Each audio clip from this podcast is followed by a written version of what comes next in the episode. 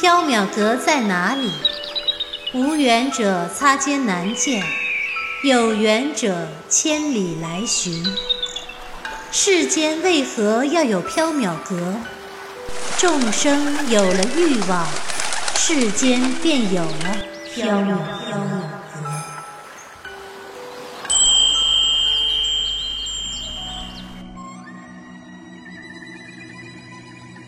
您正在收听的是长篇系列奇幻小说剧《缥缈提灯卷》，作者白姬婉，播讲只浅墨深，张涵，第四折无忧树，第五章沈君。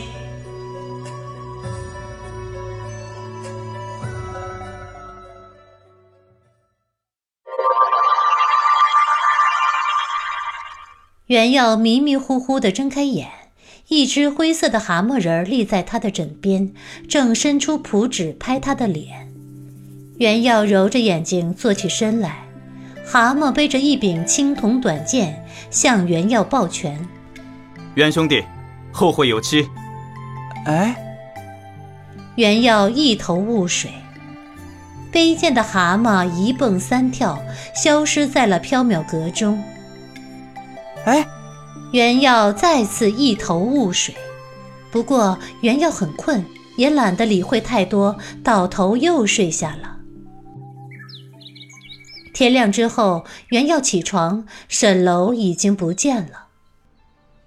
沈兄，沈兄，你在哪儿？袁耀在缥缈阁中找了一圈，没有找到沈楼，心中有些惆怅。袁耀回到大厅里，望着酒坛中喝剩的桂花酒，努力回想昨夜的事情，依稀记得有谁在向他辞行。好像是一只蛤蟆。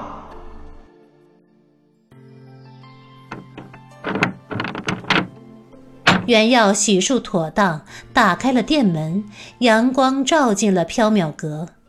吃早饭的时候，袁耀问白姬。沈兄去哪儿了？白姬喝着瓷杯中的桂花酒，不是被宣之你撺掇着去游侠了吗？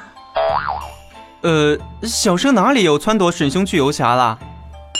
也许你没撺掇吧，但他可是说和宣之一席畅谈之后就想去游侠了呀。生如浮游寄语，春夏秋冬转瞬即逝，想做的事情应当及时去做。不可蹉跎。袁耀闻言颇有些感慨，希望沈兄能够快乐的、尽兴的游侠吧。唉，沈君是快乐的游侠，什么也不管了。可是我怎么向印交代呢？如果印醒来发现沈君不在了，情况可就不妙了。印是谁？沈兄走了，为什么要向印交代？印是沈君的哥哥，因为某些原因，他不方便露面，一切事情都是沈君帮他处理的。这下好了，沈君走了，他会生气的。那这该怎么办？既然是宣之把沈君撺掇走了，那就宣之去道歉吧。白姬拿出一柄钥匙，递给了袁耀。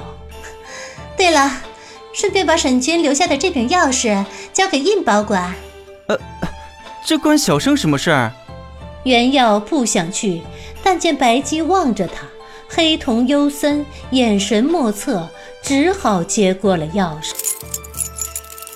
小生去就是了。印在哪儿？井底。井底的仓库里？不是仓库里，是井底。井水里？嗯。嗯，小生不会游泳啊。不会游泳也可以去。那个印到底是什么东西？肾。什么是肾？简单的来说，肾是一只大蛤蜊。他会送小生珍珠吗？珍珠？不会吧？但他会送你一场美梦。真的？真的。沈兄也是肾吗？不，沈君是一只蟾蜍。不过他一直以为自己是印的亲弟弟，也是一只肾。所以呀，你千万不要当着他的面提蟾蜍、青蛙、蛤蟆，不然他会不高兴的。呃，小生知道了。小生这就去吗？哦，那过几天吧，等月圆的时候，那时候印才会醒来呢。啊，好。白姬喝了一口桂花酒，若有所思地说道：“宣之，你好像一直在缥缈阁蹉跎光阴呢。难道你就没有什么想做的事情吗？”小生想做的事情啊，好像没有。小生只想一直待在缥缈阁。为什么？因为待在缥缈阁很有趣，很快乐。宣之，你真是一个容易满足的人呢。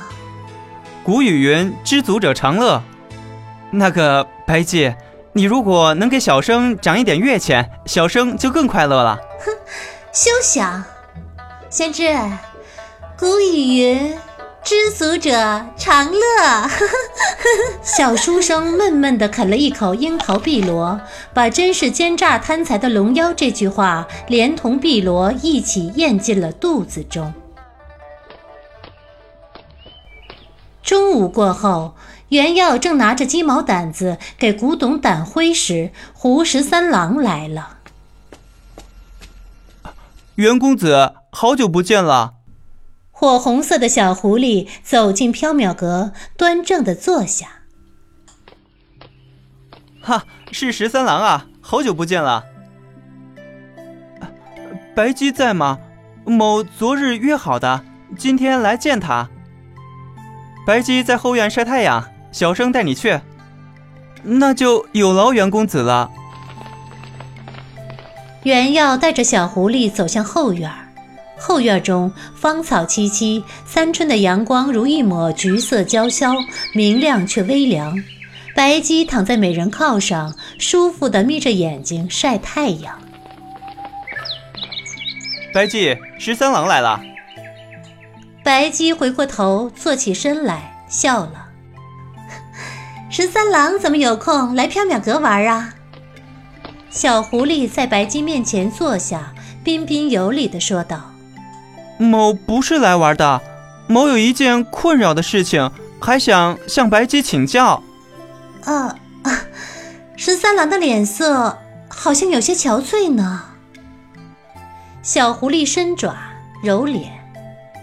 嗯，某离家出走已经一个多月了，这一个多月里，某露宿在荒郊坟地，寄居在农人的屋檐下、寺院的祠堂中，苦不堪言。那十三郎，你为什么要离家出走呢？小狐狸又揉脸。事情说起来话就长了。原耀沏来两杯茶，拿来一些点心。十三郎一边喝茶吃点心，一边娓娓道来。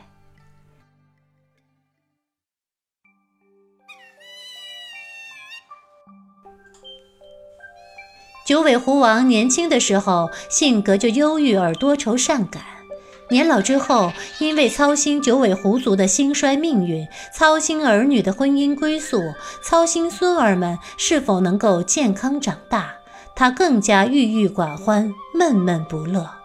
狐狸们都劝他想开一点儿，儿孙自有儿孙福，不必操心太多，但他总也不能释怀，依旧愁闷。